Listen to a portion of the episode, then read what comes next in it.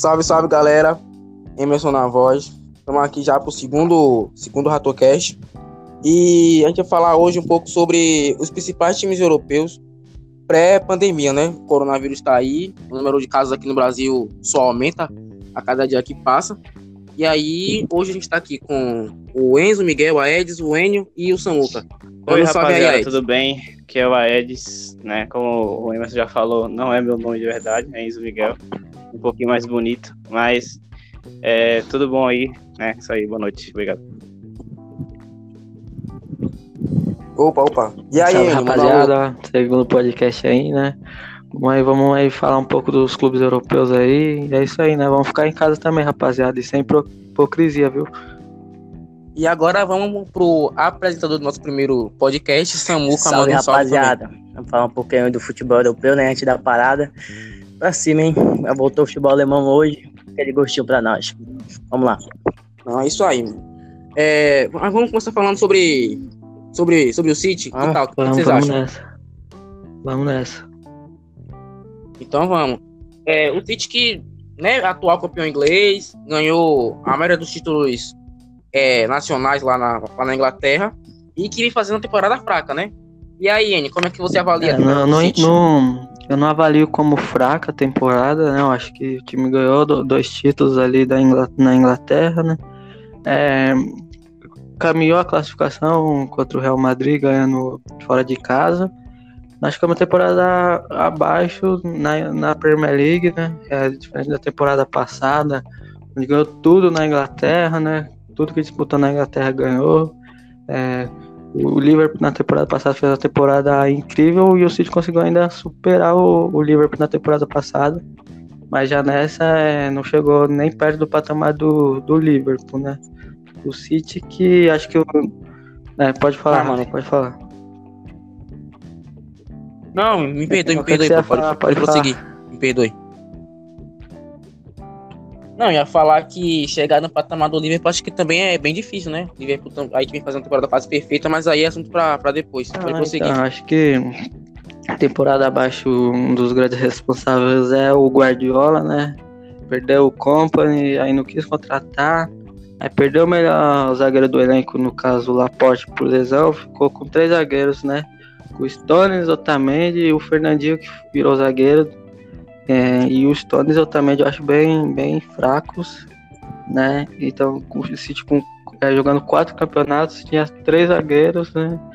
Eu acho que foi um grande erro não ter ido para contratar. O Guardiola não quis reforços.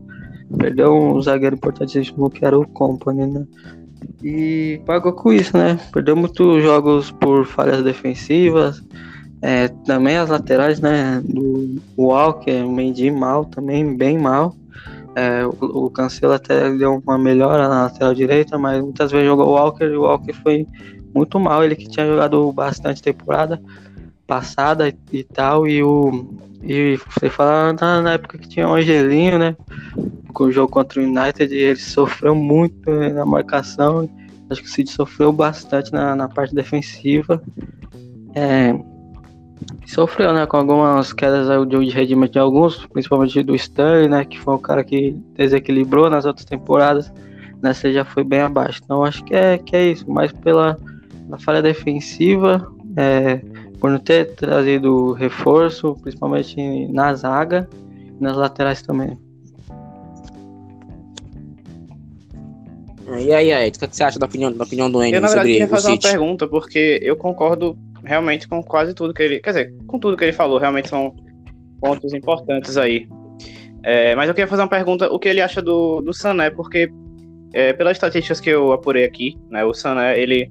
Não lembro se exatamente ele foi titular absoluto da temporada passada, mas ele teve bons números. Ele, é, dos artilheiros do time, ele foi o terceiro maior goleador e foi o que é, o segundo que teve mais assistências, né? É, e nessa temporada ele acho que não chegou a atuar na Premier League. Ele, eu lembro que ele jogou o jogo da Community Shield contra o Liverpool, né? Que o City saiu campeão. Mas queria saber como é essa ausência aí do, do Sané, se, sei lá, se faz falta. Ah, eu acho que assim, faz falta, né? Mas muitos momentos na, na temporada passada ele foi reserva, né? Então, muitos é. momentos que o Guardiola não, não quis ele titular, ele preferiu uma Reis E o Marrez essa temporada foi titular na maioria dos jogos. É, eu acho que assim, ele, ele, ele tinha uma característica diferente, que ele era um cara que, que além do drible e tal, ele era um cara que finalizava bastante. O, o, e o Sterling não é esse cara, né? É, que finaliza bem desse jeito. O Sterling tem a dificuldade de finalizar. O Sané já tinha mais facilidade também, até na bola parada ele decidir alguns jogos. Eu acho que ele, sim, ele faz falta, mas acho que se tivesse ele, ainda acho que o City ia sofrer do, quase do mesmo jeito. Ah, é... E aí, Samu, o que você acha também? Cara, eu acho que o City acaba vem pagando caro, principalmente na Premier League aí, que não vai alcançar o Liverpool, né? Pelas insistências do Guardiola, né? O Guardiola com o tempo não sei o que aconteceu com ele, né? E ele prega muito nas coisas que ele tem na cabeça dele e ninguém vai tirar, entendeu? Tipo, os zagueiros dele lá totalmente fracos, né? Não pediu um zagueiro pro City, não pediu um lateral esquerdo. O time do City bem espalhafatoso, né? Muito ruim o time do City em questão defensiva. O, o Ederson oscilou bastante essa temporada né? Complicado pro Ederson também. E o City vem pagando caro, cara. O melhor lateral que o City tem tá no Leipzig, né? E, e ele não se firmou no City também. Então, tem que. Agora é com o Rodrigo, né? O Rodrigo é o cabeça de área ali, tirou o Fernandinho. O Fernandinho agora que, que é zagueiro. Não gosto do Fernandinho de zagueiro. É, muita gente diz que o Fernandinho é o melhor zagueiro da temporada. Eu não gosto, nem um pouquinho. Entendeu? o Walker e o Cancelo não estão jogando alto nível, né? Principalmente o Walker, que eu gostava demais lá no, no Tottenham. E longe disso. Cara, pra mim. E as oscilações também, né? Do Gabriel Jesus, titular, né? Se eu não me engano, ele tem 72 jogos, 56 gols. É um absurdo, uma média absurda para um, um, reserva, mas quando ele entra titular, ele joga bastante, mas ele oscila demais, né? Tipo, tava, quando parou agora para a pandemia, ele estava muito bem. E eu creio que o City tem que ajustar muito a defesa dele. Porque não adianta, cara. Pode juntar ali um. Botar o Messi e o Cristiano Ronaldo junto ali na frente. Eles não vão defender, né, mano? Então, o City precisa urgente de contratar um lateral esquerdo e um zagueiro. Pra jogar pelo menos com o Laporte ali. Ah, mano, com certeza. É, tô com vocês aí. E principalmente com o que o Enio falou aí sobre a questão da teimosia do Guardiola. Eu acho que o principal culpado dessa má fase do podemos dizer assim, é o Guardiola. Que ele foi teimoso, né? Perdeu o, o, o, o Laporte por lesão. É, o Angelinho não, não começou bem, ele emprestou pro, pro Leipzig. Perdeu o Sané, como o, o, o Aedes falou, e não quis repor, entendeu? E não quis repor. Ficou com o Otamendi na zaga, que é fraquíssimo, na minha opinião. O Fernandinho, que como o Samuca falou, eu também não gosto dele como, como, como zagueiro. Já não sou muito fã como volante. E, e como, zagueiro pior ainda. Entendeu? Então eu acho que é mais pela, pela insistência, pela teimosia. E o que o Samuca, o que o Samuca falou do, do Fernandinho, o seu melhor zagueiro, eu concordo, né? Da temporada, né? O Laporte com certeza é o melhor disparadamente do melhor zagueiro do elenco, mas enquanto ele tava fora, entre os três, ele era disparadamente bem melhor do que o, do que o Stones, exatamente. Ele era o que protegia melhor a defesa, até na saída de bola era melhor, né? Isso ah, eu concordo. Mas... Agora, eu acho que sim, o City ah. precisa, precisaria ah, de outro zagueiro para jogar ali do, do lado do, do, do Laporte. Precisa ir pro mercado, eu não sei se vai, né? Não, até então não, não tem informação muito que City vai querer um zagueiro mesmo. Mas acho que é fundamental ter um zagueiro no elenco. O City joga todos os campeonatos possíveis e tinha três zagueiros, né? Então não dá para entender porque o Guardiola não quis, né? E o do Angelinho, eu acho que assim, o Zinchenko, para mim, é o melhor do, dos laterais. O, ele, ele também ficou machucado um bom tempo, né, no começo da temporada. E o Angelinho, que tinha, tinha destacado na, na Holanda, né? E, mas no City ele nunca se firmou. Né, né? O jogo contra o United lá ele sofreu tanto é, na marcação, principalmente, né? ele, atacando ele é muito bom, mas defendendo ele tá prejudicando muito o City. E eu acho que assim, foi justo ele ter sido emprestado. Não sei se, se cabe ainda ele voltar, porque ele já era, já foi do City, foi pro PSV, onde ele tinha se destacado, aí volta pro City e não se firma, acho dificilmente, mas é, no Leipzig ele joga como ala, né? Depois a gente vai falar do Leipzig, né? Mas no Leipzig ele joga como ala, então tem uma função mais livre. No City ele tá de lateral e tava sofrendo bastante. Ah, continuando aí, né? Mas então. É, mas nem tudo também é desgraça no City, né? Teve uma partida, falando agora de Champions, teve uma partida excelente contra o Real Madrid, podemos dizer assim, né? Ganhou de virada lá no Santiago Bernabéu, com uma atuação incrível, tanto do Gabriel Jesus quanto, de, quanto do De Bruyne, principalmente do De Bruyne, o Real que ainda perdeu o Sérgio Ramos expulso no final do jogo. Enfim, é, quero saber aí do, do, do Samuca, o que ele achou do, do jogo entre, contra o Real, principalmente ele Cara, que é merengue, eu, né? eu gostei bastante daquele jogo, né? E fiquei feliz em, em ver o Gabriel Jesus fazer um gol, eu não nego, mas triste pela derrota do Real Madrid. Mas sobre esse jogo, cara, dá, é, dá para você perceber, né, que o time do City tem para onde crescer, entendeu? E Kevin De Bruyne é um jogador totalmente diferenciado, cara. Ele, ele é incomparável. Eu fico admirado com os lançamentos que ele dá, né? É incrível, cara. Parece que ele joga com a mão, certeiro. E o jogo foi pau a pau, né? O jogo foi pau a pau. Até que aí daí o City ficou até com a menos alguns minutos, podia ter ampliado a vantagem, né? Mas o City deu uma encaminhada grande, né, para se classificar. E é naquela, cara, o Real Madrid só vai conseguir reverter o placar desse jogo aí, naquela situação, porque o City tem aquele histórico de dar aquela pipocada e tal, e o Real tem um histórico de fazer coisas incríveis na Champions League, né? Mas eu acho que o City vai concluir sim a classificação, né? Até porque o. Mas se bem que agora o Real volta com Asensio, né? Hazard, volta com força máxima para esse jogo, tirando o Sérgio Ramos, né? Mas o jogo foi bastante equilibrado. Eu, eu acho que foi uma das melhores atuações do Jesus e o.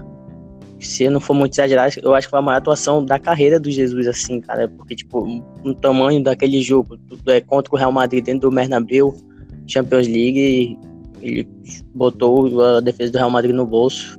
Gostei bastante daquela partida. Ah, mano, sem dúvida. Estou de acordo com o que você falou do, do, Gabriel Jesus. O Gabriel Jesus jogou muito bem. E eu também tô com você aí. Isso é a maior partida da, Teve aquela do dele. Brasil e Argentina, né? Que ele também o, fez um gol, deu uma assistência e jogou bastante também, né? Essa partida. Mas eu acho que essa daí tem um peso maior por ser Champions League. Ah, sim, mano. Mas eu acho que se tornando de grandeza, acho que, acho que isso é maior mesmo. E você falou aí que tem o fator de que o Real volta com força máxima, mas lembrando que o City também vai é, ter o retorno do, do Laporte, né? Que é o seu principal é. defensor.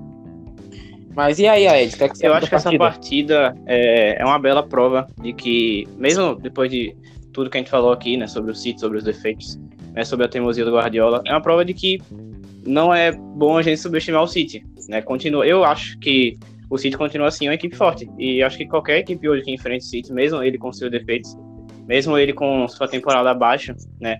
É, ele ainda pode trazer um pouco de sufoco aí, um pouco de desconforto, né? Eu acho que foi uma partida muito boa para os dois lados, sério. É, vendo os dois momentos do, do, dos dois times, né? É, um City que, como a gente já falou, vinha é, tá tendo uma temporada um pouco abaixo, né? É, e, e, o Real, que veio de uma temporada, né? A temporada 18-19, né? Muito mal, né? Depois da saída do Cristiano Ronaldo, né? Que foi um peso muito grande aí. É, agora nessa temporada tá, tá, tendo uma certa evoluçãozinha ali, né? Vai tentando ajustar aos poucos, né?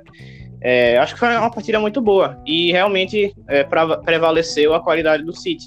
É o De Bruyne que acho que não, não vive a sua condição física é das melhores, né? Vem de lesões. Acho que esse também é um dos pontos em que atrapalhou o City na temporada. É, mas mesmo assim, mostra que é um jogador muito bom, é, que fez um gol e uma assistência, né? Uma bela assistência pro, pro Jesus, né? Mas eu acho que é isso. E, peraí, pra completar, é... Ah, mano, pô. Eu acho que... Não, pode falar. pra partida da, da... A segunda partida, né? Acho que tá, sim, 100% aberto. Mesmo... É, com, acho que dessa vez vai não vai ter torcida, né? Depende de quando for. É, isso aí pode ser um ponto até positivo pro Real Madrid, né? Isso pode prejudicar o City, mas acho que sim, tá aberto. O Real Madrid ainda tem chance de passar. E você, Enio, o que, é que você achou da partida do, do, do, do City e principalmente do, do De Bruyne aí, que falaram Então, acho que assim, o, a gente criticou aqui o Guardiola no começo e essa partida eu acho que foi total mérito dele, né? Ele começou, surpreendeu todo mundo com 4-4-2 ali que ele fez, ninguém imaginava. Aí o Jesus, o Jesus jogou de meia esquerda, uma rede de, de meia direita, sem ser travante ali, com o Bernardo e o, e o De Bruyne na frente. Então Jesus foi fundamental, né? Tanto que ele fez o gol, jogou muito, mas eu acho principalmente também ele foi importantíssimo na, na função tática, né? Que ele jogou de meia esquerda ali e aí o Carvajal, ele fechava o lado do Carvajal ali principalmente, e o Carvajal não conseguia é, atacar muito o lado é, direito do City. Então, é, eu acho que foi muito mérito do Guardiola, né? O, se destacou, é, o De Bruyne se destacou muito bem também, né? Como falaram, é o cara que dita o ritmo do City, sem ele o City praticamente não existe, é o cara que que tem um passe, tem um chute, é, cara é fundamental demais pro City, fez o, fez o gol de pênalti, é, assistência perfeita, né? Ele tem muita. Cara, tem uma noção inacreditável do. De onde, de onde o jogador vai se lançar, rapidamente ele, ele sabe onde pôr a bola. É o cara fantástico, é o cara do City, né? E, e também fundamental foi a entrada do Sterling, né? O Sterling é, a virada acontece com, com o Sterling entrando, ele que participa do primeiro gol, né, faz a jogada para o De Bruyne é, cruzar para o Jesus. E ele também sofre o pênalti, né, ele faz a jogada, dribla o Carvajal, sofre o pênalti. Então ele foi, foi fundamental também. Agora é ver o que vai acontecer na, jogo da volta, né? O Guardiola é, fez esse 4-4-2 mais para é, mais contido, né? O time foi mais recuado um pouco, como falei do Jesus principalmente fechando ali, ele que né, na seleção, na Copa sempre foi, ele não fez gol, mas ele sempre teve essa, é, essa característica de defender bem e fundamental para o City vencer, por isso Guardiola gosta tanto do Jesus, né? Não só é, na finalização, mas também a marcação dele, a função tática dele é sempre perfeita. É, Agora é ver né, o, o, que o Real vai fazer nesse segundo jogo, é, como vai ser o City nesse segundo jogo, né? Que foi completamente diferente desse jogo daí, da formação, tudo. Agora é ver como vai ser a, a volta, né? Vai ser um jogo bem interessante. Se o City vai continuar, com certeza o City não vai repetir essa formação do 4-4-2, vai continuar com, com três meio-campos e três atacantes, e aí vamos ver como que vai sair o Real, né?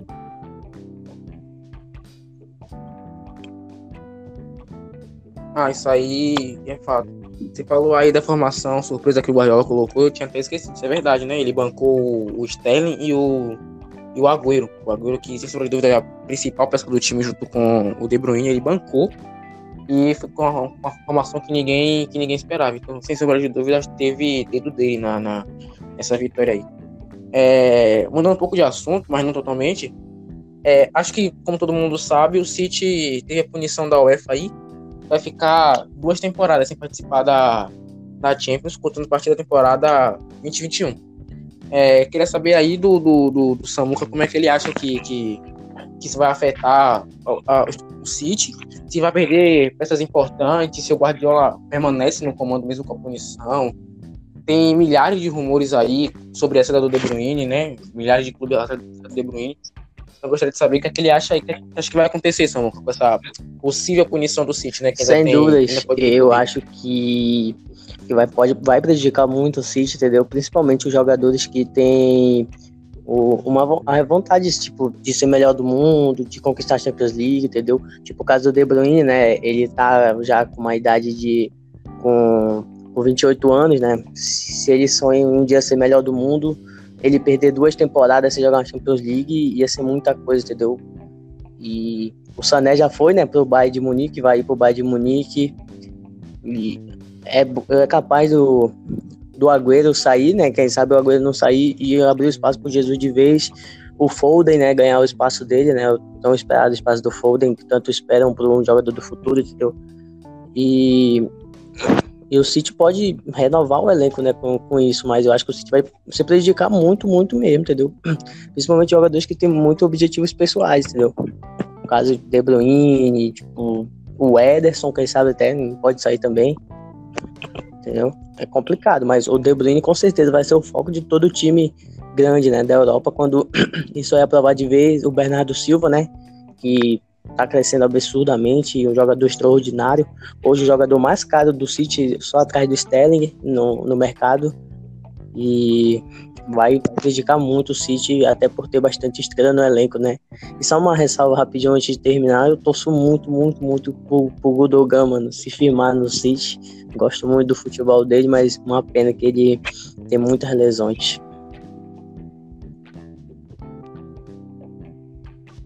Ah, isso, isso aí com certeza. Você falou aí do, do Foden buscar seu espaço, só para ressalvar aqui, que essa é a última temporada do Davi Silva no, no, no City, né?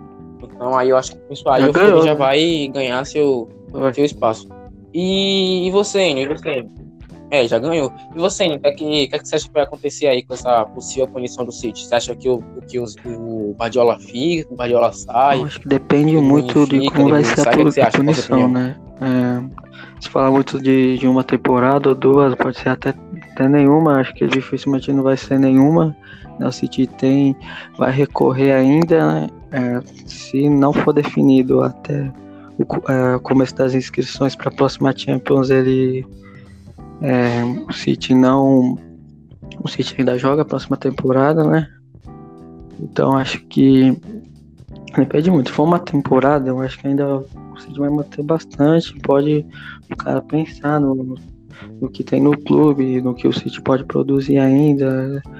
Então o cara pode pensar. Agora duas temporadas eu acho bem difícil. É, por exemplo, o Agüero com certeza fica, né? ele não tem mais o que, já tem idade avançada, é ídolo do clube, ama o clube, com certeza fica.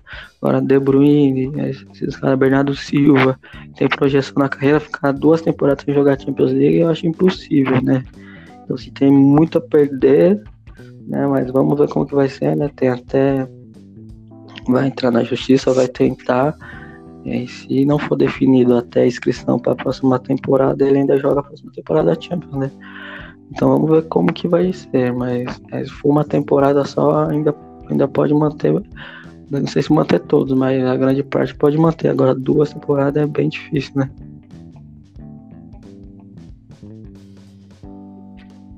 Ah, isso aí, sem sombra de dúvidas.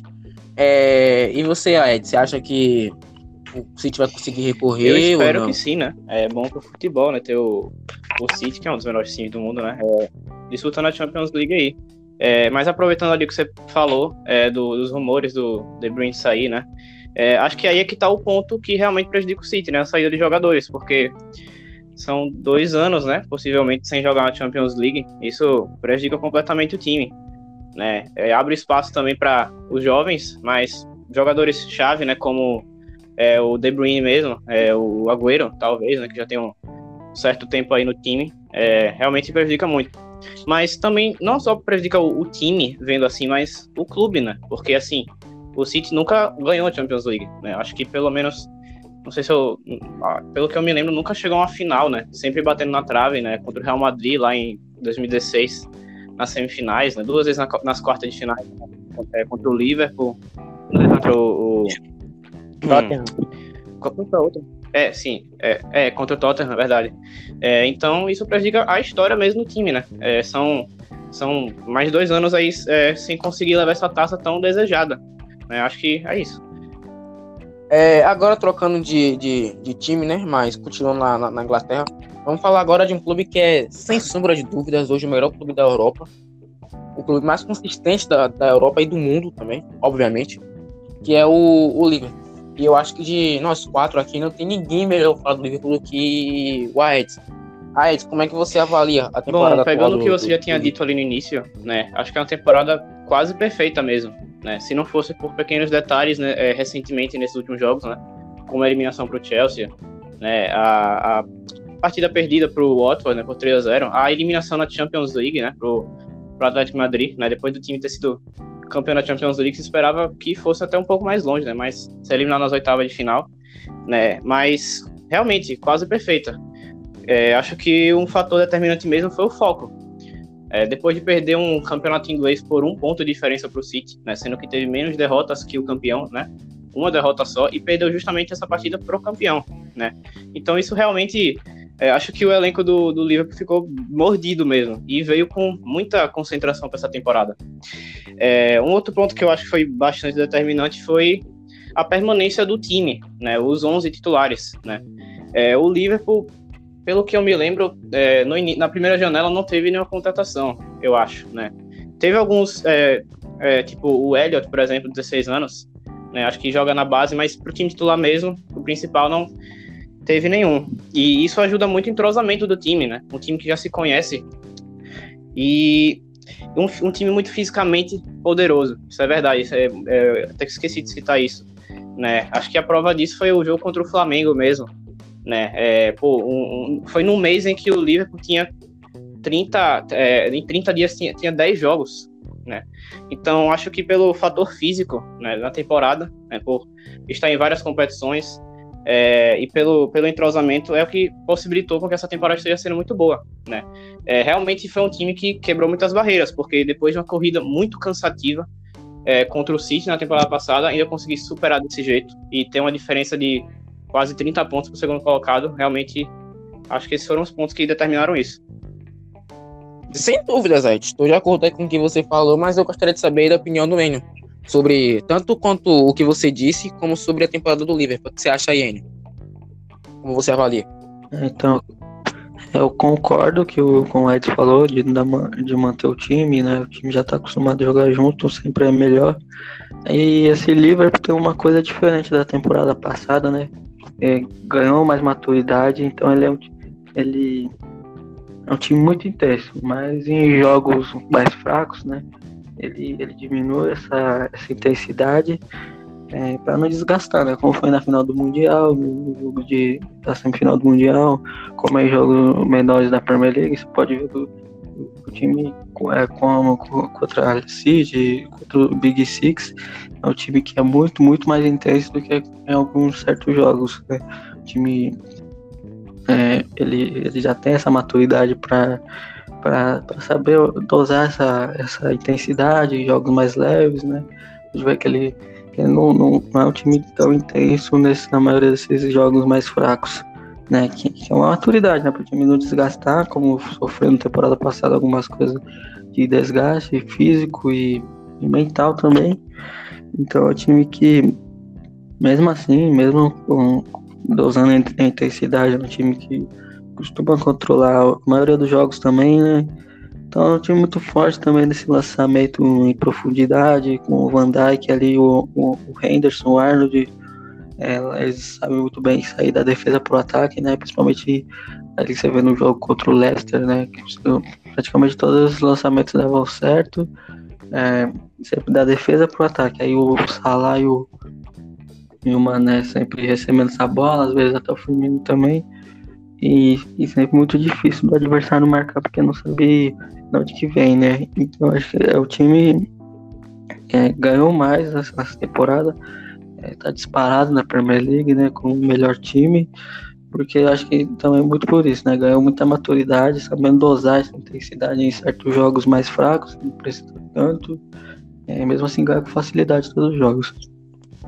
Ah, saindo, tô, tô de acordo com você. Não, mano, eu acho que o Liverpool foi a temporada 99% perfeita, entendeu?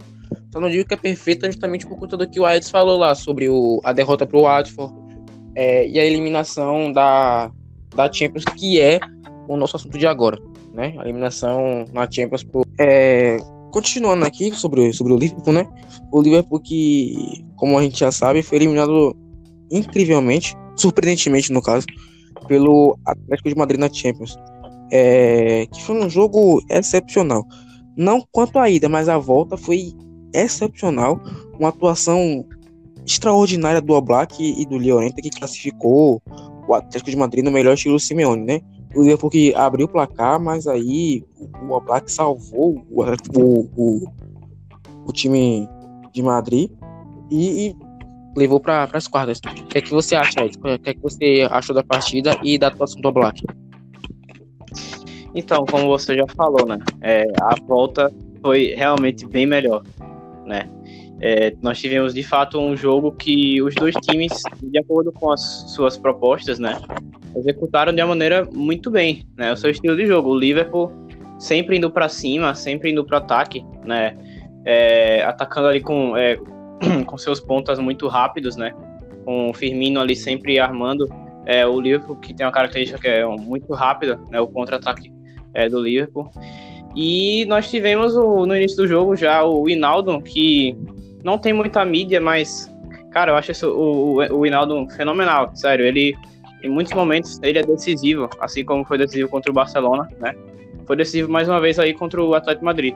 O Liverpool começou o jogo fazendo 1 a 0 é, o, poderia fazer mais, eu acredito até que poderia ser uma goleada, né? Assim como foi contra o Barcelona, se não fosse, quem você falou, o Oblak, né?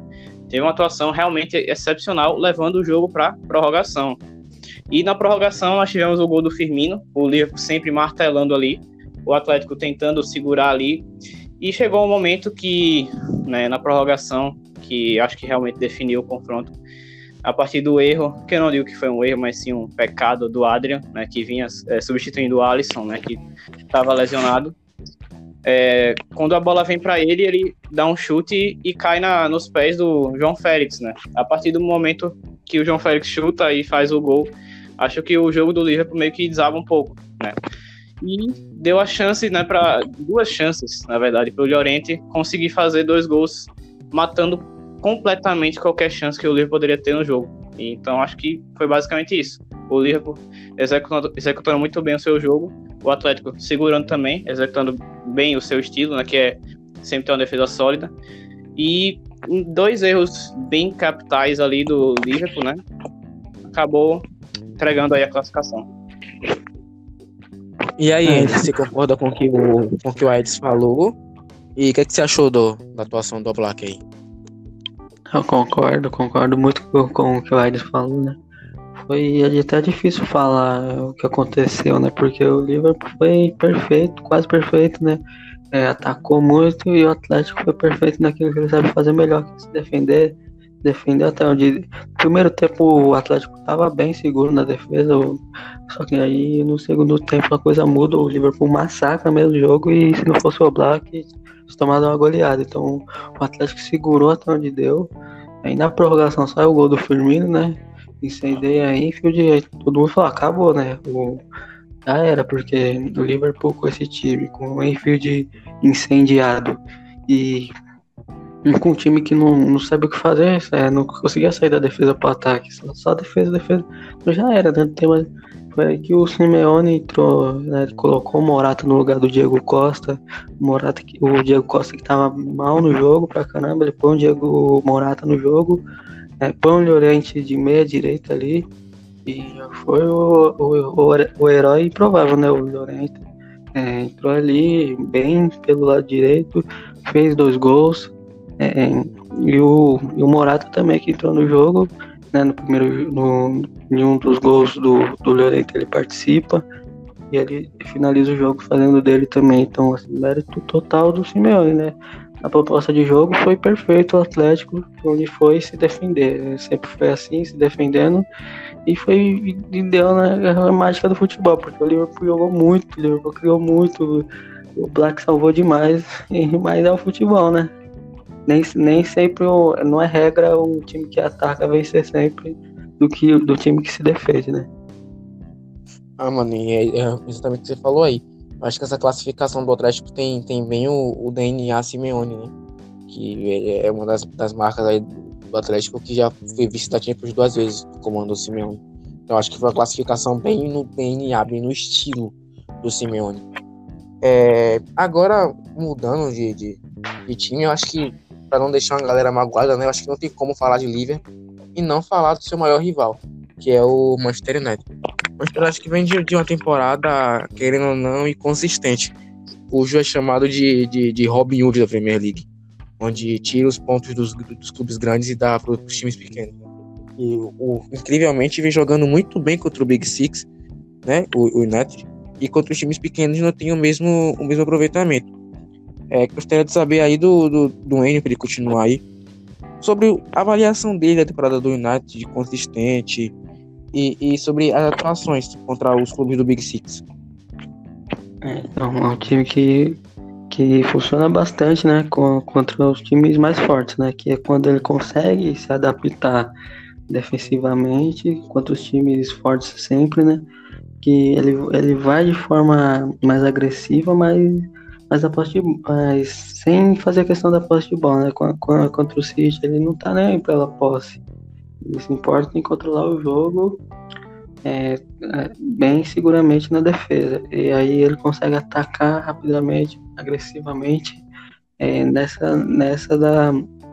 defendendo para depois atacar. Diferente que contra times é, pequenos, né? Times fechados, que ele tem que fazer a criação do jogo acontecer. E aí a gente sofre bastante, né? E é, quando o time tem que criar é, um, tipo, enfrenta um time fechado, tem que criar, o time não, não consegue, né? De ver que muitos jogos sofrem bastante nessa criação né, contra os times pequenos e, e já quando o time grande ele tem a facilidade, porque quando o time ataca, ele consegue se defender, depois atacar. E foi assim contra a maioria dos times, até contra o Liverpool, né? Time foi bem. E, então acho que é isso, é um time que contra time forte ele consegue se adaptar e leva vantagem nisso. Mas quando é para criar, para ser o time que cria, ele não, não consegue, né? E já falando, né, que é muito por. É, pode, é, um jogador que pode mudar isso agora é Bruno Fernandes, né? Que, que vai ser esse cara aqui, esse cara da criação. Tá faltando, o cara que é, ele consegue rapidamente saber onde, onde lançar a bola, onde ver um companheiro melhor livre, ele sempre sabe onde colocar a bola rapidamente é um jogador que faltava bastante por nessa. Né? Ele sabe rapidamente, ele pensa onde tocar, onde chutar. É jogador que facilita bastante pro United agora, que é uma coisa que tá faltando há muito tempo, né? Criação, eu acho que é a principal é, fraqueza do United. É exatamente o que você falou aí, eu ia falar exatamente isso. Que o United sofria contra os clubes pequenos exatamente pela falta de criação tentou vários jogadores ali. Tentou o Lingard, que já saturou, não dá mais. Tentou colocar o Andrés Pereira. É, o Fred fez um pouco dessa função na última temporada e, e não deu muito certo. Então precisava de um jogador para abalar o emocional e para construir as jogadas.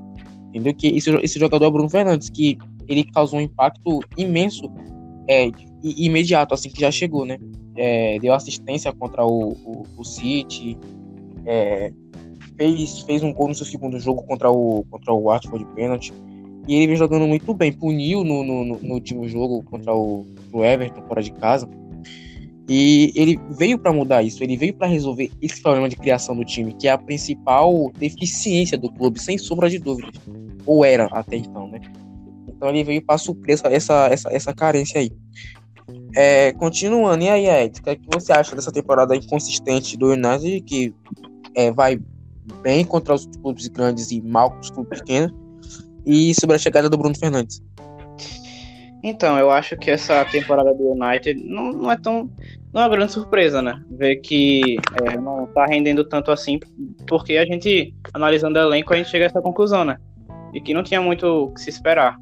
É, é como você falou, é, contra os times grandes ele consegue né, bons resultados. Inclusive, é uma das equipes que conseguiu tirar pontos ali do, do Liverpool, né? O Liverpool que teve dificuldade contra dois times, né? O Watford e justamente o United, né? É, ironicamente, é um time que é, contra os times grandes ele cresce, né? Ele não sente a pressão, mas contra os menores ele acaba tendo a dificuldade ali. É justamente pela falta de criação, é um dos problemas que eu também acho, concordo com, com vocês aí. E chega o Bruno Fernandes para resolver isso, né? Que é um jogador é, excepcional, né, uma, uma bela contratação do, do United, acho que acertou bastante. Né, um jogador que já vinha de grandes atuações pelo Sporting. Né, agora a gente vê nesses, nesses próximos jogos aí. Os primeiros jogos que ele teve, ele causou ótimas impressões. Né? Eu não sei exatamente os números, mas sei que fez gols já, assistências, né? Então é só a gente ver aí. Ah, exatamente, concordo totalmente aí com o que ambos falaram. E bora ver o que, é vai acontecer ainda que se, se vai conseguir roubar essa vaga da Champions aí do Chelsea. Agora, finalmente, saindo um pouco da Inglaterra, e indo para um clube também imenso, que é o, o Barcelona, um clube que tem uma torcida imensa no Brasil. É, o Barcelona que recentemente está de técnico novo, né? O Kik Setien. E ele que vem tendo um início fraco, né? Que um início, início fraco, início conturbado lá. E eu gostaria que o, que o, que o Enio falasse um pouco sobre esse início de trabalho do Kik Setien lá no Barcelona. Então, eu acho assim, primeiro que foi, acho que foi uma contratação respeitando a filosofia do clube, né? Que você tinha um cara que, que é um cara que, que é um, um de, de posse de bola, de futebol agradável, o Barcelona sempre foi, sempre teve essa cultura, e de, de, de alguns tempos pra cá não tava tendo, né? Mas a contratação foi interessante nesse ponto, porém nem tudo é como se esperava, né? Assim, ele teve a dificuldade de, de, não, de, de falta de jogadores, acho que acho que a culpa não é total dele, hum, acho que quase nem tanto não é, não é a culpa não é dele na minha opinião um pouco é claro que é mas a maioria eu acho que não a maioria de, de quem não contratou de, da falta de principalmente laterais ele não tem lateral não tem ponta é, não tem, não tem atacante, jogou sem o Soares, não tinha centroavante. Eu acho que foi toda essa, essa dificuldade. É, o, o, time dele, os times dele, quando você pode ver com, Las Palmas, com o, o Bet, sempre tinha esse cara que começava o, o jogo pelo meio campo ali, como foi o Lo Celso no, no Betis e tal. Já, já no, no Barça ele, ele tá tendo o Rakitic para ter que fazer isso, né? E hoje em dia depender do Rakitic é difícil, né? Então, é, o Rakitic não tem essa intensidade, não, não, consegue colocar velocidade no jogo, é uma, que é uma das grandes características dos times do, do Setien, é isso. Começa pelo, pelo meio campo, trabalhando rapidamente a bola para chegar no ataque. O Rakitic já é bem lento essa transição e ele não tá dando muita opção, né? Ele tá jogando com com o Vidal na ponta, né? O Vidal se encaixou ali na ponta porque não tem opção, ele não tem, ele não tem muita opção. Então sobra sempre por aqui, pro Messi, né? Quando não é o Messi, é o Ter Stegen, quando sobra pro Messi. O Messi tem que fazer. O Messi é, no último jogo até contra o Napoli, o Messi jogou mais como segundo atacante ali, como falso 9, né? É, e aí o Messi é, fazia jogadas pela direita, fazia jogadas pelo meio, fazia jogadas pela esquerda dá tudo pelo Messi. E é difícil, né? Acho que falta muitas peças pro, pro Setien. Sem o Alba, que é um cara que é importantíssimo nessa, nesse ataque do Barça com, com o Messi. O Firpo que não faz essa função. O Firpo não chega bem no ataque. Assim como o Semedo, que é fraco na marcação. Falha defensivamente muito também o Piquet. A zaga falha. É difícil a situação do Barcelona hoje em dia. É, falta muitas peças é, pro, pro Setien, né, que sempre um futebol agradável se ver. Até no primeiro jogo, o Barcelona tem sempre a posse, que é a característica do time dele também, sempre a posse. Na estreia, chegou até 82% da posse de bola e tal. Mas ob objetividade é só com o Messi criando, se não tiver o Messi, né, dificilmente o Barcelona cria algo. Então é difícil, né? Ele, ele não tem não tem centroavante, não, não tem ponta, não tem lateral. É difícil, é, é difícil ser treinador do Barcelona hoje em dia. Isso aí sem sombra de dúvida, eu tô totalmente com você, totalmente de acordo. Até mesmo sobre a falta de reforços, eu acho que ele também não é to totalmente culpado pela má fase, por essa crise que o Barcelona vem passando. Óbvio que tem também a crise política, que a gente não vai entrar nesse assunto aqui agora. Mas a falta de reforços, sem sombra de dúvida, é um dos, dos principais é, terrores do Barcelona, um dos principais medos do Barcelona. É, e você, Ed, o que, é que você está achando desse início de trabalho aí do, do Setien e sobre essa falta de reforços do Barcelona aí? Então, é que nem o Eno disse, né? É, é um, uma filosofia que combina com o Barcelona. Né? Uma filosofia que prioriza o ataque, né? A, a marcação alta ali e a, a, a posse de bola, né? A, os passes, né? Isso é realmente uma característica do Barcelona, né? Mas nesse início, eu acho que realmente ainda não mostrou muito efeito, né? Justamente, é, também acho que possa ser uma parcela de culpa dele também, mas acho que principalmente pela falta de peças, pela falta de reforços também. né?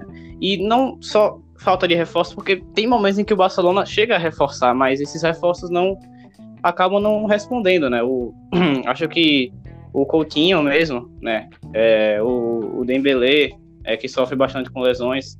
É, é, acho que desde a saída do Daniel, Daniel, Alves mesmo, acho que até hoje o Barcelona sofre muito com a saída do Daniel Alves. É, não encontrou ali a, lateral direita, né? Já chegou a usar o Sérgio Roberto, já chegou a usar o, o Semedo até hoje, mas acho que nenhum deles respondeu à altura, né? Realmente é um time que é marcado pela é, por uma, é uma defesa falha, né? Mesmo tendo nomes ali que são interessantes, né? O, um Titi, eu acho bom zagueiro. É, o Piquet, que acho que já teve é, momentos melhores na carreira, o Piquet, né? Mas acho que o ponto é esse. Ah, tô, tô, tô, é, de difícil. vocês aí, eu acho que o ponto é mais esse aí. Mas não, pode, pode continuar ainda, pode continuar. Não, eu falava, é, é difícil é, para um treinador que gosta de, de intensidade, de, de criação. O Barcelona é um time totalmente desgastado para isso, né? Um time com, sem criatividade, sem profundidade, né? Pelos lados também, assim, é bem difícil. A situação é crítica. Desculpe interromper, acho que eu esqueci até de citar a conta do Griezmann também, né? Acho que a gente esqueceu de falar. O Griezmann também que chegou como um, um belo nome aí, né? Do Atlético Madrid. Né? Ele tem um histórico muito legal com o Atlético Madrid. E chegou no Barcelona até agora também não respondeu à altura. Né? Assim como a chegada do, do Coutinho mesmo, como já tinha citado, são dois nomes aí que são belos nomes, né? Vêm de boas atuações nos seus times anteriores, mas não responderam à altura até agora. Mas é, o Griezmann é um cara que a gente ainda vai falar nesse episódio aí, pra, só pra deixar claro pra, pra galera aí. Então, e o Griezmann que uma famoso sacrificado quando com o Valverde, né? Como aquele ponta que não tinha muita função, ele nunca foi, não tinha essa característica no Atlético de ser um ponta, é, parado ali para ajudar na marcação. Então ele foi muito sacrificado pelo, pelo Valverde. Agora no concerto ele até tem movimentação maior, mas é, é o que tem que pôr, né? Porque não tem opção. Ele tem que ser aquele cara, aquele ponta fixo ali pelo lado porque não tem, não tem quem colocar, né? Tem o, o Fatih que entra às vezes, mas ainda é um garoto, pode queimar e tal. Então é difícil, né? O Griezmann acho que no, no esquema do Barcelona não, não, se encaixou, né? No esquema do, do Atlético ele jogava ali como falso 9, colado com o centroavante. Hoje no Barça ele é completamente diferente, jogado pra ponta ser esse cara mesmo do drible, da, da criação pelo lado, é, velocidade, profundidade, e, não, e ele não é esse jogador, né? Então é difícil. O Barcelona não tem esse jogador hoje. Poderia ter sido o Dembélé, né, como o Edson falou, mas ele se machuca sempre. Então o Barcelona não tem esse cara da profundidade, tem o Fatih, como eu falei, mas ainda é cedo, pode queimar o garoto, é muita pressão. Né? Então não tem, não tem jogador do drible que, quebrar a linha, né? só tem o Messi pra fazer tudo, né? Infelizmente. Tô, tô, de acordo aí. E agora, indo pro, pro lado merengue de, da Espanha, é, vamos falar um pouco sobre o Real Madrid, né? O Real Madrid que na última temporada perdeu seu principal jogador, seu maior jogador, Cristiano Ronaldo, e nessa temporada teve o retorno do Zidane, né? Um técnico que foi vitorioso com a equipe. Teve um do Zidane e teve a contratação badaladíssima de Eden Hazard. Que claramente não correspondeu à altura, não veio à altura, é, vem de lesões acima do peso. Eu gostaria que o, o Aedes falasse um pouco sobre esse retorno do Zidane, sobre essa, esse, esse fracasso, esse, como é que eu posso dizer, esse essa, essa temporada fraca, esse fraco do, do, do Hazard no Real Madrid? Pois é, né? É, o retorno do, do Zidane foi muito. Eu fiquei bastante curioso para saber como seria, né? Porque ele trabalhou com uma bela equipe, né? Até então, quando tinha o, o Cristiano Ronaldo, né? E desde que e, o Cristiano Ronaldo saiu, né? O Real Madrid protagonizou uma temporada realmente que foi um fracasso na 18-19 é, pô, chegando a ser eliminado pelo Ajax, tomando 4 a 1 no Bernabéu, acho que ninguém imaginaria isso. E aí tem esse retorno dele, né, que eu acho que não chega a ser uma temporada ruim como a passada, mas é uma temporada em que as coisas vão se ajustando ao pouco, né. Com relação ao Hazard, é verdade, eu ia falar isso mesmo, do, do, dele estar acima do peso, né? Acho que as condições físicas dele nessa temporada né, não estão tão boas assim. Né? Realmente é um jogador que, pô, é um, um grande jogador, né? É, que vinha de temporada, vinha de temporadas boas pelo Chelsea, né? Já chegou a conquistar títulos aí pelo Chelsea de, de liga inglesa, de Copa inglesa. É, realmente era o, era o grande jogador, era o jogador chave daquele time do Chelsea. E, pô, tinha uma grande expectativa nele no Real Madrid e até agora não, não chegou a responder, né?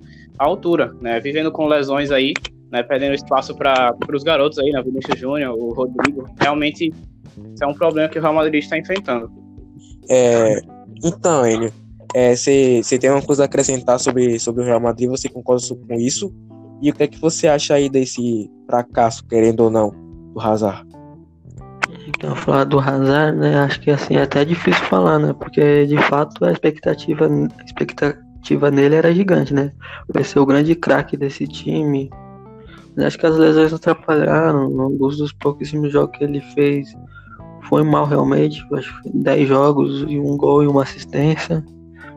Acho até normal o, o, o começo fraco de temporada de um cara que sai do Chelsea, né, para ir pro Real Madrid a pressão no, é muito maior, nesse caso dele mais ainda, né? Sabendo que a expectativa dele é que seja o cara do time, que resolva os jogos, faça gol todo jogo, que seja o cara de fato para substituir o Cristiano Ronaldo. Que, que, é impossível substituir o Cristiano Ronaldo, né? É um jogador como o Cristiano Ronaldo. Então acho que assim, ele é um grande jogador, eu acho que, que aos poucos ele vai se soltando, acho que ele vai se né, entrosando com os jogadores, se nenhuma lesão atrapalhar, acho que ele vai dar muitas alegrias para a torcida do, do Real Madrid, né? Que eu acho que é, que é isso. É, ele, é um, ele é um jogador com, que veio já com a questão de sair do Chelsea para ir para o Real Madrid, né? São um infinito maior a pressão no Real Madrid e chegando para ser esse cara, para resolver, para ser o cara do time, substituir o Cristiano Ronaldo. Então acho que isso é muito difícil para ele, né?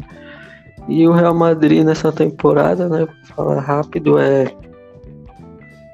da questão do o, o Zidane apostou bastante em né, algumas promessas, né? Principalmente o Valverde, que, que quase ninguém conhecia, jogador uruguaio, né? O cara se encaixou muito bem nesse esquema, rápido, marca muito bem, aparece lá na frente.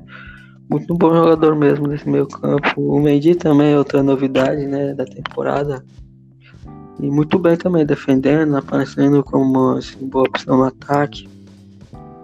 E o Benzema também faz uma boa temporada, né? Não só fazendo gol, ele sai muito da área, dá, tá dando muita assistência, saindo da área, assim, se movimentando. Né? Mas acho que uma das coisas que falta mesmo pro Real Madrid é a definição, né? Aquilo que tinha o Cristiano Ronaldo, que sempre podia contar, às vezes com o golzinho dele, a maioria dos jogos hoje é, é, bem difícil substituir ele, né? Então perde muita chance também o Real Madrid da chance que cria. Mas eu acho que é uma temporada estável. Às vezes, é, o jogo contra o Barcelona, por exemplo, no primeiro turno espetacular. É, e o Vinícius Júnior também aparecendo, aparecendo bem essa temporada, decidindo o clássico também. As apostas do, do Zidane estão até dando certo, né? É, falando só um pouco mais sobre, sobre o Hazard, é, eu acho que foi bem o que você falou mesmo. O Hazard também tem esse peso de substituir o Cristiano Ronaldo, né? De tomar a sete de volta, de, de assumir a sete que é do maior jogador da história do clube, que é o Cristiano Ronaldo.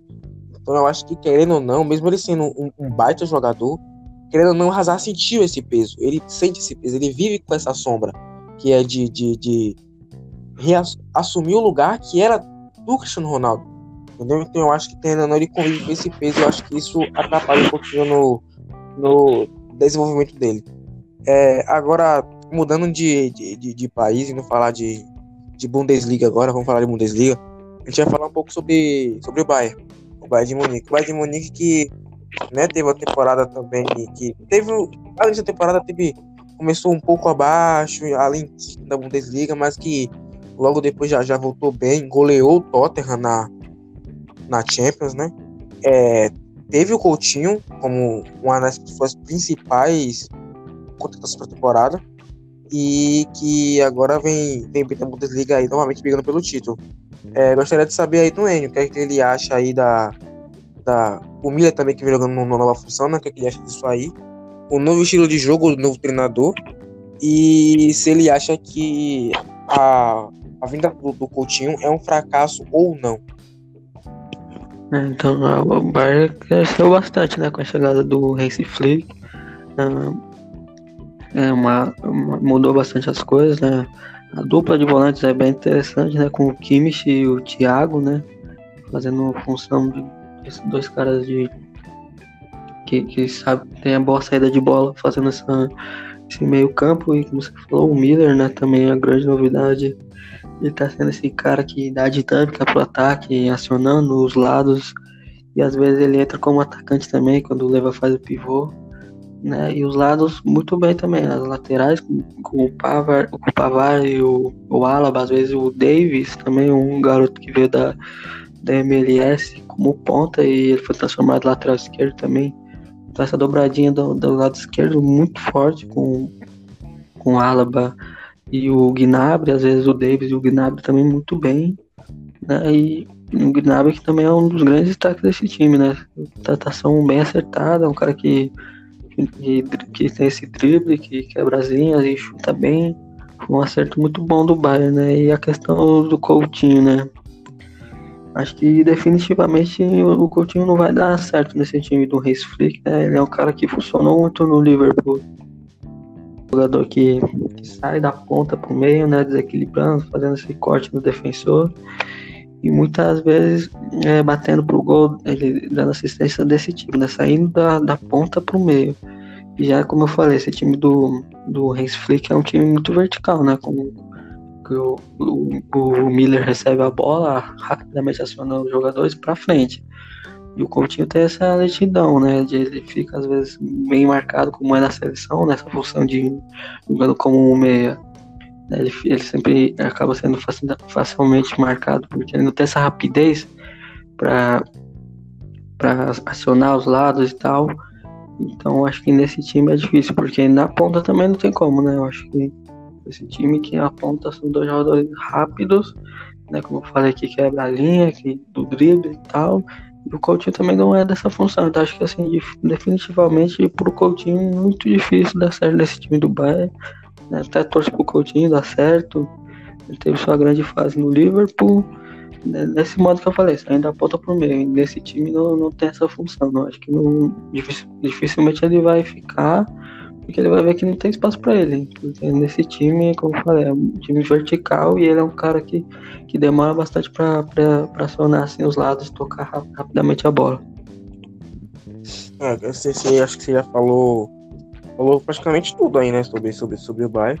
E vou perguntar agora ao Ares, ele que já teve o Coutinho como jogador do seu clube, o Coutinho jogou no dia. É, se ele que já conhece um pouco mais do futebol do Coutinho, se ele acha que o, o que, é que ele, como, como, como, ele avalia essa chegada do Coutinho no Bayern, entendeu? Se ele tem, se ele aprova, se ele tem alguma crítica a fazer sobre esse novo estilo de jogo do Bayern e como o Coutinho vem jogando no Bayern agora. Então, eu acho que o Coutinho chegando no Bayern, né? O Bayern é um time que é um pouco diferente do Liverpool, né? O Coutinho aqui estava acostumado a ser realmente o cara do time, né? Ele estava acostumado a jogar pela ponta, né? Já pelo Bayern tem já jogadores de muita qualidade que já ocupam aquele espaço ali, né? Aí ele é forçado aí para um canto em que ele teve até dificuldades no próprio Liverpool quando jogava ali, né? Como o N falou ali, né? Jogar ali pelo meio, é, ele não tá tão acostumado assim. Quer dizer, não que esteja, mas é, ele não rende tanto ali como renderia numa ponta, né? E já está muito bem é, ocupado ali, né? Pelo Gnabry. É, e também é importante citar o Coman, né? O Coman, é, junto com o Gnabry, faz aí a, a dupla de, de... Não, eu, eu, só concordei mesmo. Eu esqueci de falar, o Coman também é muito importante, né? Nesse, nesse time do Bayern. É, sim, sim. É, é, o Gnabry junto com o Coman fazendo a dupla de pontas ali que eu acho que eles dois principalmente é, conseguem marcar essa é, consegue caracterizar essa, esse novo Bayern né, como o Bayern de uma nova geração, né? É, substituindo ali nas duas pontas o quem é, os dois jogadores que eram o Robin e o Ribéry, né?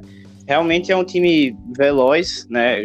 Juntamente com, com, com esses dois pontas mais o, o, o Miller, né? O Lewandowski respondendo o, a questão do Miller, realmente essa, essa nova essa nova posição dele, é, acho que não é muita surpresa, porque o Miller é um jogador muito versátil, né? Como você já tinha citado antes, Emerson, é, ele pode jogar tanto pelo meio ali, como um segundo atacante também, até fazer a mesma função do Lewandowski, ele vai sempre é, conseguir corresponder bem, porque é um jogador muito versátil e inteligente, né? Não tem muita mídia o Miller, mas é um jogador muito inteligente que, sim, é, vai ser muito interessante ver essa nova posição dele no, no Bayern de Munique. É, tô, tô, tô, tô, tô, de, tô de acordo aí.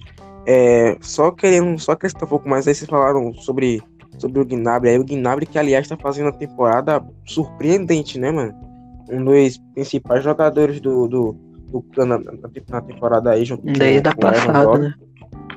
É, faz uma temporada excepcional do, do, do Gnabry, do Gnabry aí, só não queria deixar passar batido. Agora a gente vai também para um clube que é, virou sensação na Europa, que é o, o, o Leipzig. Leipzig vai fazer uma temporada também surpreendente, né? Tá nas quartas da Champions depois de eliminar o Tottenham. É, tem um jogador de destaque aí que o Timo Werner que ninguém sabe qual para onde vai. Tem todo mundo acha que vai pro Bayern, só que aí sempre sai um rumor de que não aceitou a proposta do Bayern e tal. E gostaria de saber aí do, do, do Enzo, do Edson, é que ele tá achando da temporada do, do, do Leipzig e se ele tem algum palpite, algum pitaco para onde o Timo Werner pode ir. Bom, eu sei que tem muitos times que fizeram proposta pelo Timo Werner, Werner né?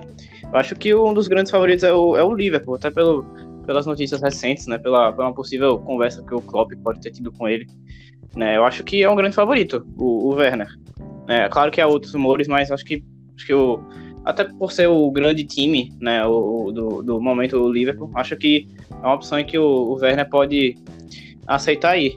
E sim, esse time do Leipzig é, é bastante interessante mesmo, né? É, é, muito importante citar a campanha que está fazendo o Leipzig nessa temporada, né? Chegando nas quartas de final da Champions, né? E estando mais uma vez aí tentando desbancar essa, essa dinastia do Bayern de Munique na Alemanha, né?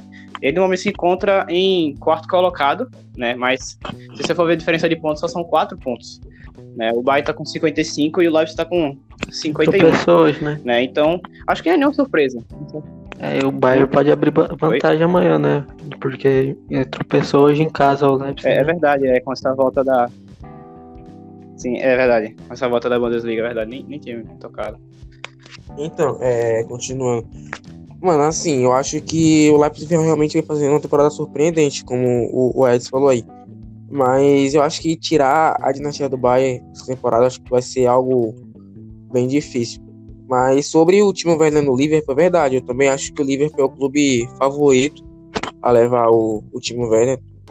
Bem por conta do que você falou aí, dessa, dessa possível conversa aí que ele teve com, com o Klopp. E aproveitando e entrando no, no jogo contra o Tottenham, né? O jogo contra o Tottenham que o Leipzig jogou muito bem, mas muito bem. Tanto o jogo de ida quanto de volta. E principalmente o jogo de volta onde massacrou o Tottenham na, na, na Alemanha. É, eu achei uma atuação fenomenal. E se não tomarem cuidado, o Leipzig, não sei, pode surpreender e quem sabe pegar uma final de Champions, né? Já que o, o, o Liverpool agora, que era o principal favorito, já tá eliminado. O que é que você achou do jogo aí? O jogo contra o Tottenham? Exatamente. É, é.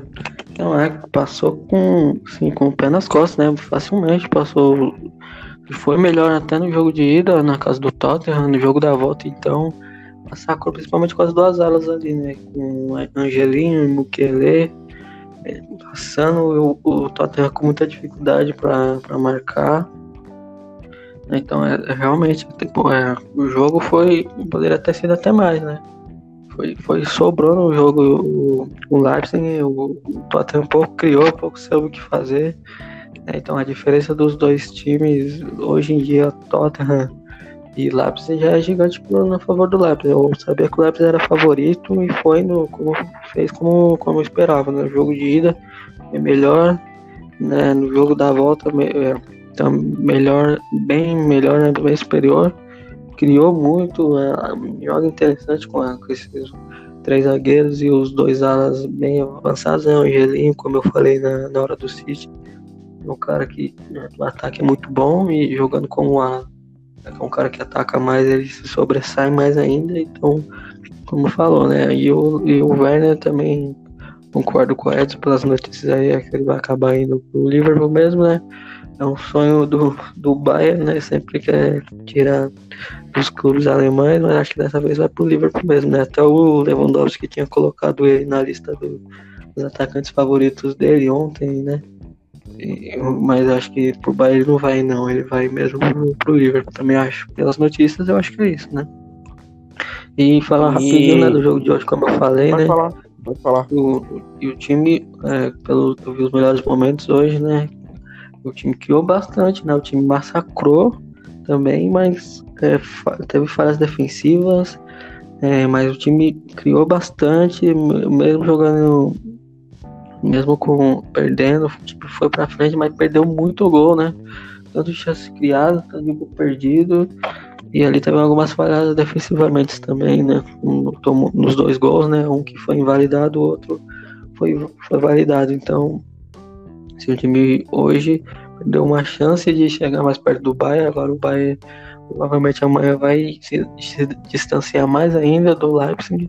Mas realmente é uma temporada muito boa. Vamos ver como vai ser, né? Vamos falar agora de outro clube que é sensação da temporada, que é o Borussia Dortmund, né? Que é, contratou muito bem na temporada, fez duas contratações no início, que foi o Torgan Hazard e o, e o Julian Brandt, que, mano, agregaram demais no elenco.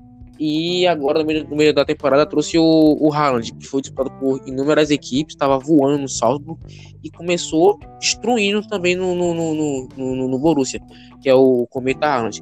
Quero perguntar aí ao Edson o que é que ele acha aí da boa temporada do Borussia e do início avassalador do Cometa Haaland, que infelizmente ou felizmente não foi coroada com a classificação na Champions, porque foi para o PSG de Neymar. E já já a gente vai falar aí. Pois é, né? O Cometa Haaland. É, uma estatística interessante sobre ele é que ele tem mais gols do que jogos em todas as competições dessa temporada. Né? Tanto pelo campeonato lá é, com o Salso, né? o campeonato nacional lá da Áustria, é, na Champions League mesmo, jogando pelas duas camisas, né, pelo Borussia e pelo Salso, ele realmente fez bastante gols, né? Infelizmente, ou felizmente, como você falou, acabou sendo eliminado aí pro PSG em dois jogos bem interessantes aí, né? Mas é, nesse início que ele teve aí no, no, campeonato alemão, realmente foi muito bom, né? Numa campanha que o Borussia, sendo aí mais um time a tentar é, desbancar o, o Bayern de Munique, né? Nessa dinastia que tem é, já faz muito tempo, né? Muitos anos é, que se encontra hoje em segundo colocado, né, com a diferença de um ponto né, para o Bayern de Munique. Realmente vem sendo uma temporada bem interessante, mas. É, tem, é, você falou que é a vantagem de um ponto, mas lembrando que no momento da gravação, que é no sábado, é, o Bayern está jogando no domingo, que então a, a vantagem pode abrir para quatro pontos de novo. E sobre o que você falou aí, mano, eu acho que realmente foram dois jogos excepcionais. O Haaland jogou muito bem no jogo de ida, mas foi ofuscado no jogo de volta, né? É, então eu gostaria de saber aí do Enio o que foi que ele achou do, do, do, jogo do Borussia contra o PSG. O que é que ele acha aí desse início avassalador do Cometa Haaland e sobre a barganha do Borussia nas suas contratações aí. É interessante a temporada do, do Borussia, né? É, essa, é, jogam três zagueiros, é interessante também essa dupla de zaga com o Henrique e o Witzel, né? É uma dupla muito boa, dá bastante dinâmica ao meio campo ali. O, o Henrique foi uma contratação excelente, na minha opinião, pro, pro nível do Borussia.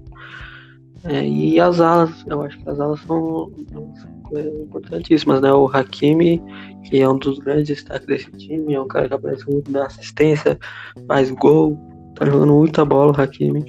E o, e o Guerreiro também, né? Tá jogando bastante também ali como ala, esquerdo do time também é um cara que aparece muito. É, hoje fez dois, né? Cara tá aparecendo muito bem no ataque também. É, não só fazendo gol, dando assistência. E essas duas alas é, muito, são muito boas, né? E sem falar de, do Sancho, do, do Haaland, né? Espetacular. O Haaland é, jogou muito o primeiro jogo da, da Champions. O que, que foi isso, mano? Aí Não, alguém? Segue, segue. Não, pode seguir. Que susto. Vai. Não, não é só cortar, né? E aí o Haaland jogou muito, jogou, o Haaland jogou muito esse primeiro jogo da, jogo de ida da Champions, né? Fez um gol. Ele é um cara que parece muito que é, que é durão, né? Que não se movimenta muito, mas ele é um cara que, que ele sai bastante da área, como foi do jogo de hoje, né?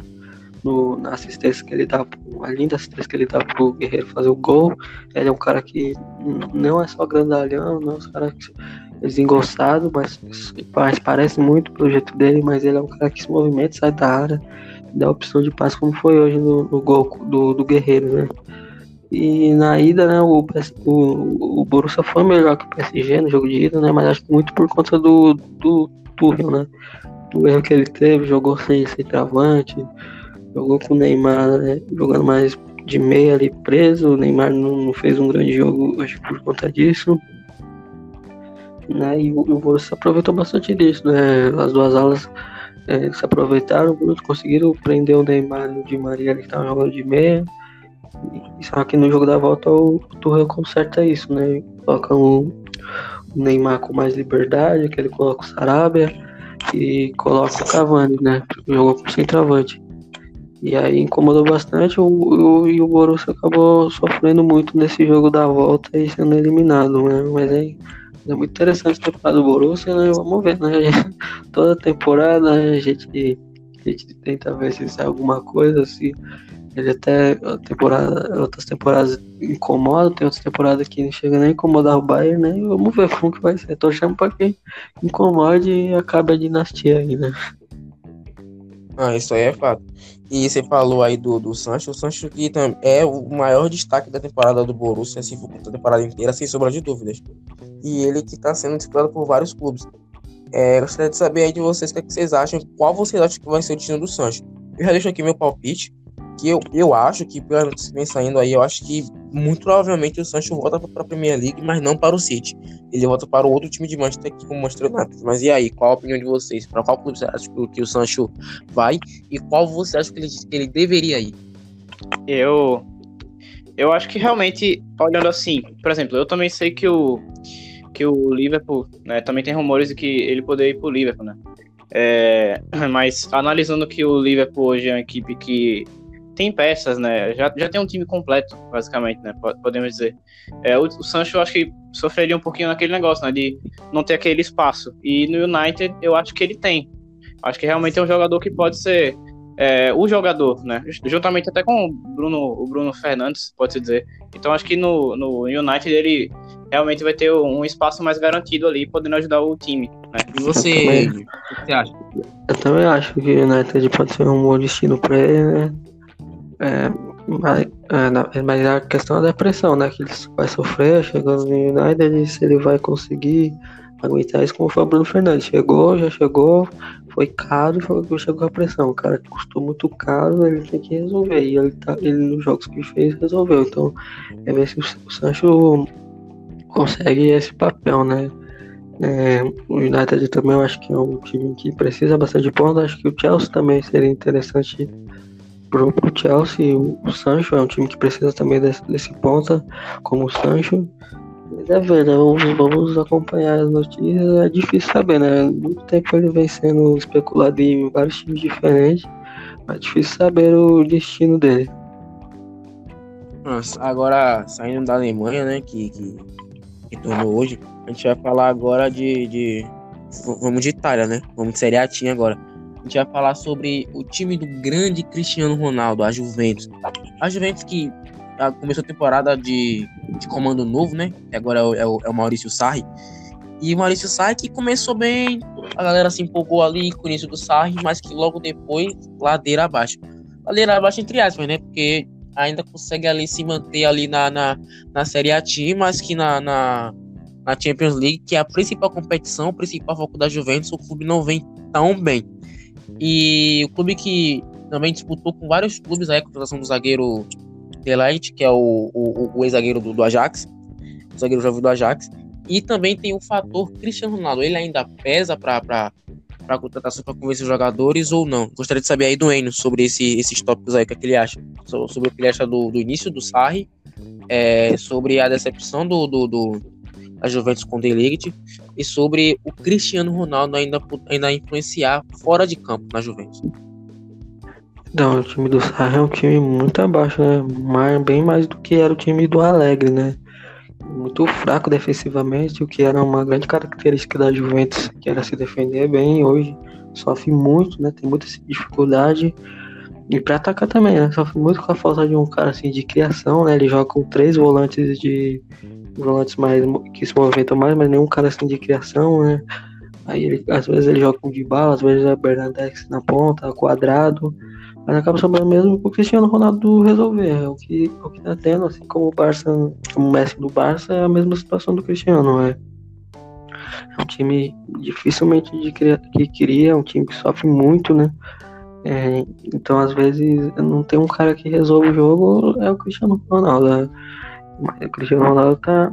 Será que o Cristiano Ronaldo vai conseguir manter ainda a Juventus é, nesse ritmo de, de, decidir todo jogo, né? Tem jogo que ele sofre.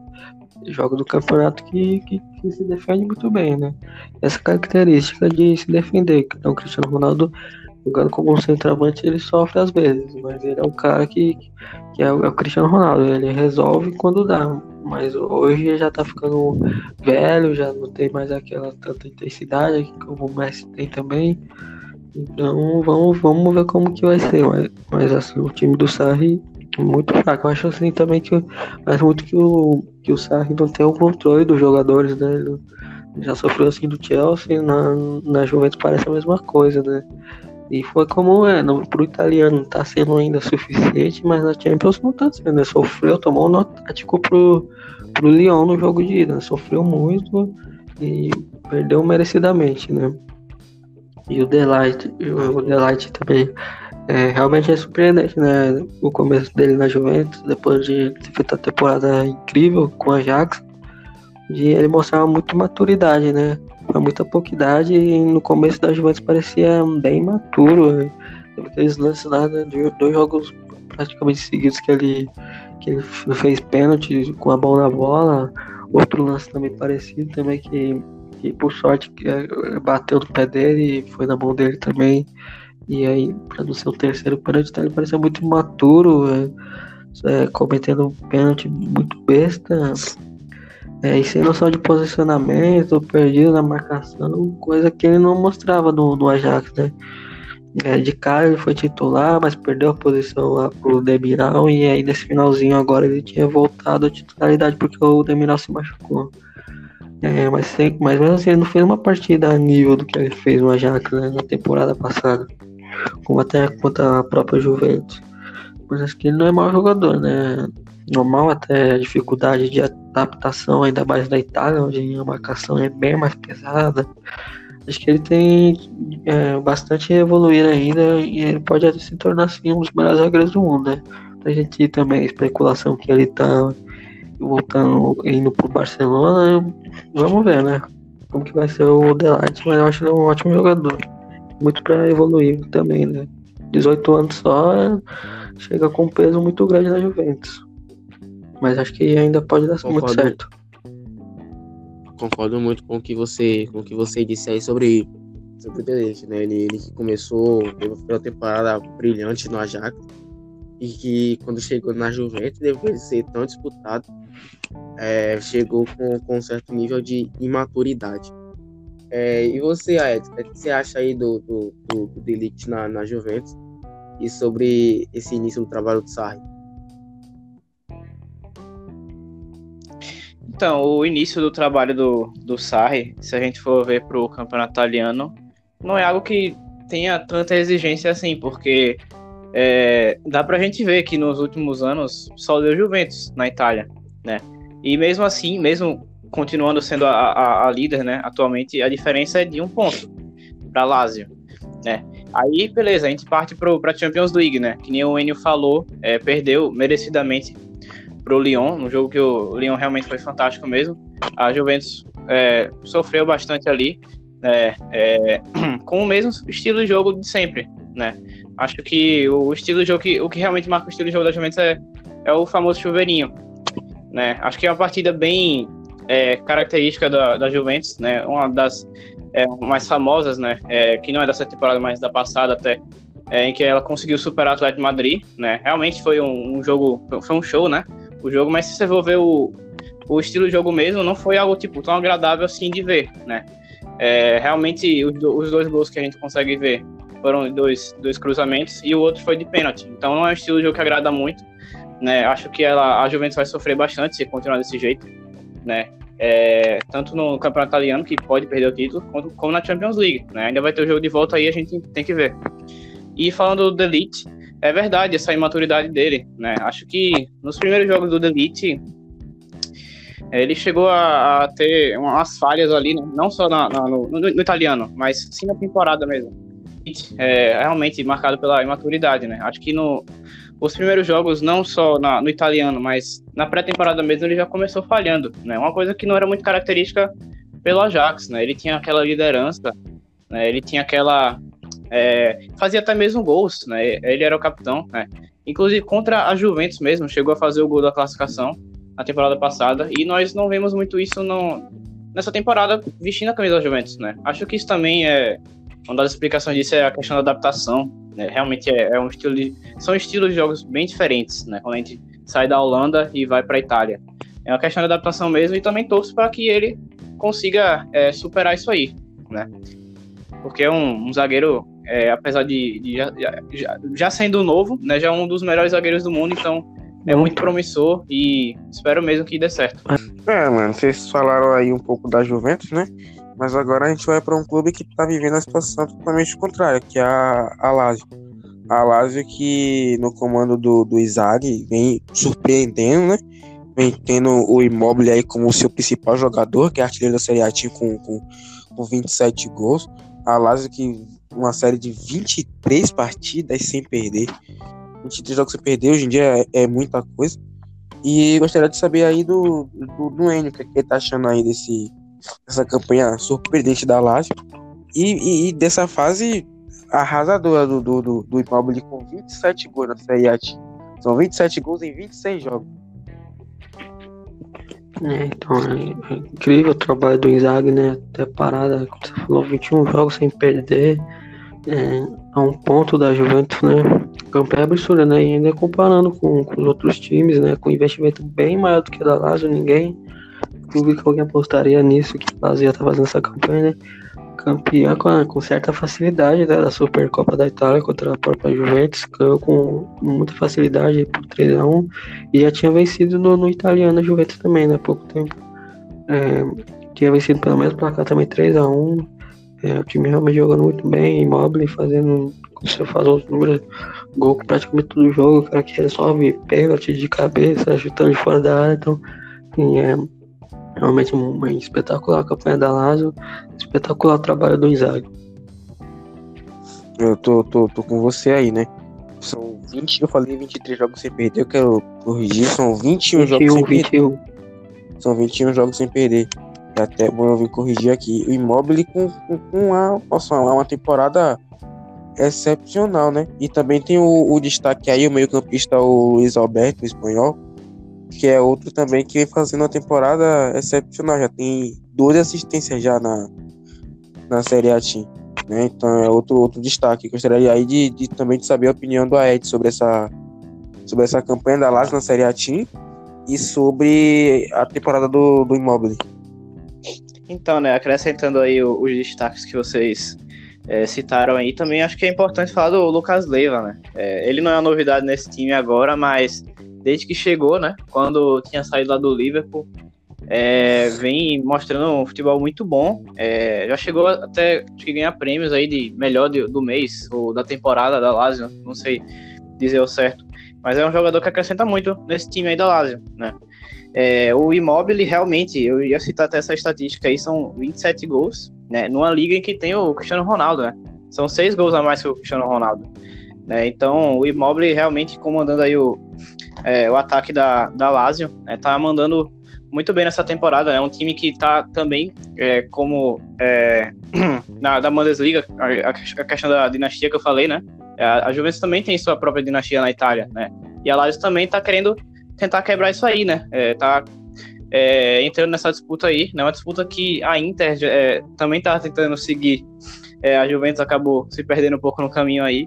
É, mas agora a Lazio tá chegando forte aí com um ponto de, de, diferença, né? E vamos ver no, no que vai dar isso aí, né? É, eu tô, tô com você aí. O destaque aí, sem sombra de dúvidas, é a dupla, né? Immobile e, e Immobile e Luiz Alberto, que na Série A tinha. O Immobile tem 34 participações em gol na, na Série A em 26 jogos. É algo realmente absurdo, né? É, saindo da, da, Itália agora, a gente vai para o nosso último tema. Infelizmente passou muito rápido o tempo. A gente vai para o nosso último tema, que é o Paris Saint-Germain. Parece que não podia faltar, né? A gente vai encerrar, obviamente, falando de Neymar e Mbappé. É, a Ligue 1 que teve sua temporada finalizada por conta do maldito vírus, maldito coronavírus. É, gostaria de saber aí do, do, do Aedes, é, como ele avaliou essa temporada do PSG, se o PSG tem chance de ganhar Champions, e falar também um pouco sobre a temporada do Neymar e do Mbappé. Então, nessa né, temporada do PSG, é, analisando pela liga, né? É, como eu já tinha falado da Juventus, não é um time que é, tenha tanta exigência para ganhar a liga, né? Porque é o líder, né? É mais um time que tem essa dinastia aí na França, né? É, nos últimos anos só da PSG mesmo na França. É, então, não é muita exigência. Vendo a, a partida da Champions, sim, eu acho que tem muita chance de levar essa Champions. Acho que é um dos grandes favoritos é, após essa, essa queda do, do Liverpool, né? Acho que entra aí como um, grande favorito aí, até, até por causa da, da temporada do, do, Neymar, né?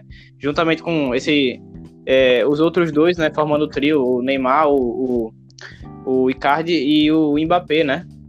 Acho que esse trio tá, tá dando bastante trabalho aí.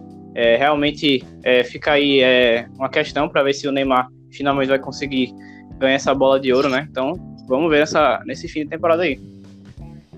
É, bola de ouro que boatos aí que não vai haver, né? Vai ser cancelado. E você falou aí do trio envolvendo Mbappé, Neymar e Icardi. Mais menção extremamente honrosa pro Di Maria, né? Que, é o, que também já tem uma temporada fora da, fora da curva. Então, Pô, mano, é, para terminar agora, infelizmente, é, é, Enio, o que, é que você acha aí? É, Mas já, né? passou voando o tempo dessa vez. É, o que, é que você acha aí da, da dupla Neymar e, e Mbappé? Que se não é uma das melhores, é a melhor dupla de, de ataque do mundo. E analisar um pouco a temporada do PSG, que foi consagrado campeão francês aí, já que o campeonato terminou antes do previsto, por conta da pandemia do Covid-19. É, o Neymar que é o cara do time, né? O melhor jogador do, do francês disparado, é muito regular, os números dele absurdos e decidindo na Champions também, né? O Neymar sempre que, que esteve em, é, é, em campo é, é, foi incontestável, né? Sempre esteve bem. O problema é que nos principais momentos do time ele não esteve, na, é, não esteve por lesão, né? é, nas eliminações da Champions ele nunca esteve, o que não é culpa dele, obviamente, né? Mas é um fato. Na, nas eliminações do PSG, o Neymar não esteve em campo. Então vamos torcer aí para ele não tenha mais lesões, para a gente ver até onde vai esse PSG, né? Com ele em campo, se consegue realmente esse título, né? Porque sem o Neymar, o PSG sempre esteve eliminado nesse, nesse, desde que ele chegou, né? Mbappé também com voando, números dele absurdos também, né? 20 jogos e 18 gols na, na Liga Francesa. Na Champions, 7 jogos, 5 gols, 5 assistências. Né? Voando essa dupla de ataque muito boa, né? O Mbappé até que foi banco na, na nos dois jogos do. No, no, jogo da volta só no, contra o Borussia, né? e, e, que não dá para entender também por, porque o Tuchel optou por isso. Mas é uma dupla espetacular, né? E o PSG aqui também uma temporada muito boa, né? Mais pelo, pelo Neymar mesmo decidindo os jogos, mas também por uma defesa boa, o, às vezes o Marquinhos jogando bem também, o Verratti também fazendo uma temporada espetacular, né? Então vamos, vamos ver, então vai esse PSG é interessante a temporada. Passou de um adversário onde teve dificuldade no primeiro jogo pra caramba. No jogo da volta foi muito bem. Então vamos ver, né? Vamos ver como vai com, com, contra um time como o City, por exemplo. Assim, vamos ver como que sai o PSG, né? Sempre dependendo muito do Neymar pra, pra decidir. Eu, eu gostaria de, de corrigir eu acabei falando ali do, do Icardi, mas na verdade era o Cavani, né? É, acho que é só isso. É, queria só dizer que. Tudo bem, acontece. né? esse, esse É foi nosso parecido, último né? assunto, nosso último clube que a gente tinha a falar. É, se vocês sentiram falta de algum clube, relaxem que vai ter outros episódios aí que com certeza a gente vai falar de muito mais time aí. Acho que faltou falar do Atalanta, a gente vai tirar um episódio especial para falar dos clubes que surpreenderam aí. Mas agora eu quero que cada um de vocês aí digam suas considerações finais aí, começando pelo, pelo Aedes. Então, eu queria desejar uma boa noite para todo mundo que ouviu, né? Dessa vez eu tô participando aqui do, do podcast. Infelizmente, no primeiro eu acabei sendo é, impossibilitado de participar, mas dessa vez eu vim aqui com a galera, né? É, queria também voltar a atenção para a questão do vírus, né? Fiquem em casa, é importante, né? Para preservar a questão da saúde. E é isso, tenham uma boa noite e estou muito ansioso para participar do- dos próximos podcasts. Valeu, Aedes, tamo junto aí. É, e você, Enio, por favor, suas considerações finais aí pra galera. É só agradecer, né? Foi muito bom hoje o papo aí com. Hoje foi menos com pouca gente, né? Eu e o Aedes e você só. Né? O Samuca infelizmente teve um problema a internet dele, tá? É, mas foi muito bom o bate-papo, gostei bastante do, que a gente falou. Né? E agradecer aí pra a galera que deu feedback no último vídeo, que deixou o like. Continue aí, é, comentem temas que vocês acham para os próximos vídeos também que a gente pode falar o que vocês acham. É, pode criticar aí o que vocês acham que faltou a gente falar, o que vocês acham do. O que vocês acham da Champions, como que vai ser essa próxima fase. E, e é isso aí que o Edson falou, né? Fiquem em casa, né? Graças a Deus, pelo menos o futebol vivo a gente assistiu hoje.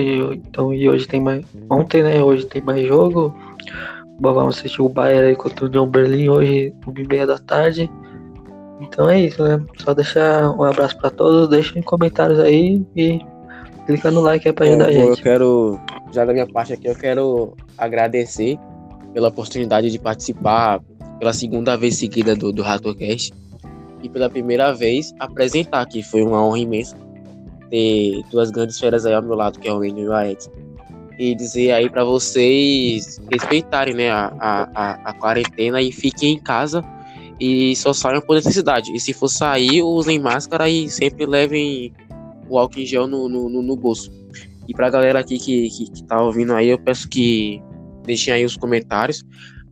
Qualquer tipo de, de, de, crítica construtiva é, é aceita. Elogios também aceitamos. E você que ouviu até o final aí, deixa o like, se inscreve, ativa o sininho aí. E pra galera do Spotify aí, só seguir aí que toda semana tem episódio novo. Então, obrigado de coração, galera. Esse aqui foi a segunda edição do nosso RatoCast. E fiquem em casa, pelo amor de Deus. Tchau, tchau, galera.